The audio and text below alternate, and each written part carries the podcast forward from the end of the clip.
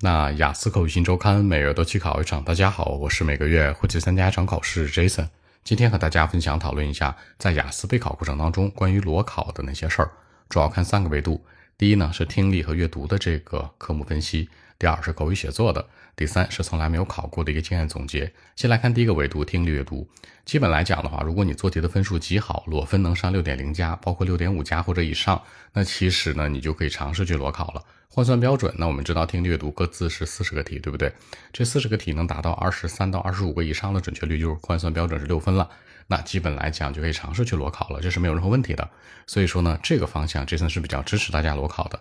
其次，第二个情况就是说，Jason 我做题分数非常低，甚至换算标准可能只有四分、四点五，甚至四分以下。比如说你四十个题只能对十五个，或者只能对十个。那这个情况下，你要想去裸考也是 OK 的。更多的是什么呢？摸水考试，看看这个考试的一个深浅，包括你跟他的一个差距，以及整体考试这个流程，尤其是针对听力阅读，对不对？看他这个模式，包括审题时间的总结相关。所以说呢，基本来讲，针对听力阅读，要么是分数极好，要么是分数极差，你都可以尝试去裸考。它的意义和规则不同。第二呢是关于口语写作，针对口语写作的话，大家要注意啊。我们先来说口语，如果你口语可以做到基础交流，就是说基本上能把想说的东西说出来，并且你听问题保证自己没障碍的话，Part One、Part Three 都没什么问题的话，你尝试去裸考是 OK 的，明白了吧？但如果你口语说 Jason，我这口语吧特别不好，根本就不敢张开嘴说，如果是这样的话，就不太建议去裸考了，因为没有任何意义。既不能去呃检验你的水平，又不能够去嗯让你更多的拿到一个合理的分数，对吧？因为而且还是一个主观的考试，你还很紧张，可能会让你的复习有更多的心理的阴影啊和负面的压力。同时呢，写作写作只有一个标准，就是说你能在规定时间之内把写作完成。大作文对应的二百五十字，小作文一百五十字，对应时间一个小时，对不对？二十分钟加四十分钟这时间就是小作文和大作文。那你如果能够按照时间完成，你就可以尝试去裸考了。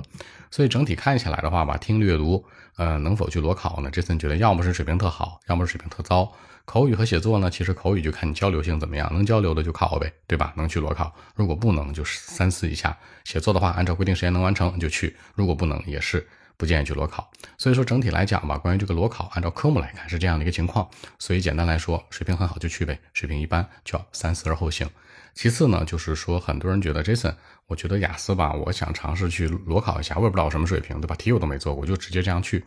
呃，Jason 的意见是，如果连题都没做过，你就直接去考雅思，意义不太大。因为什么呢？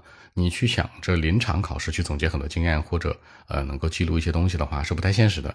因为现场你什么东西都带不出来，对吧？什么都带不出来，所以说只是凭借记忆力，很有可能经历过这两到两个半小时的考试之后。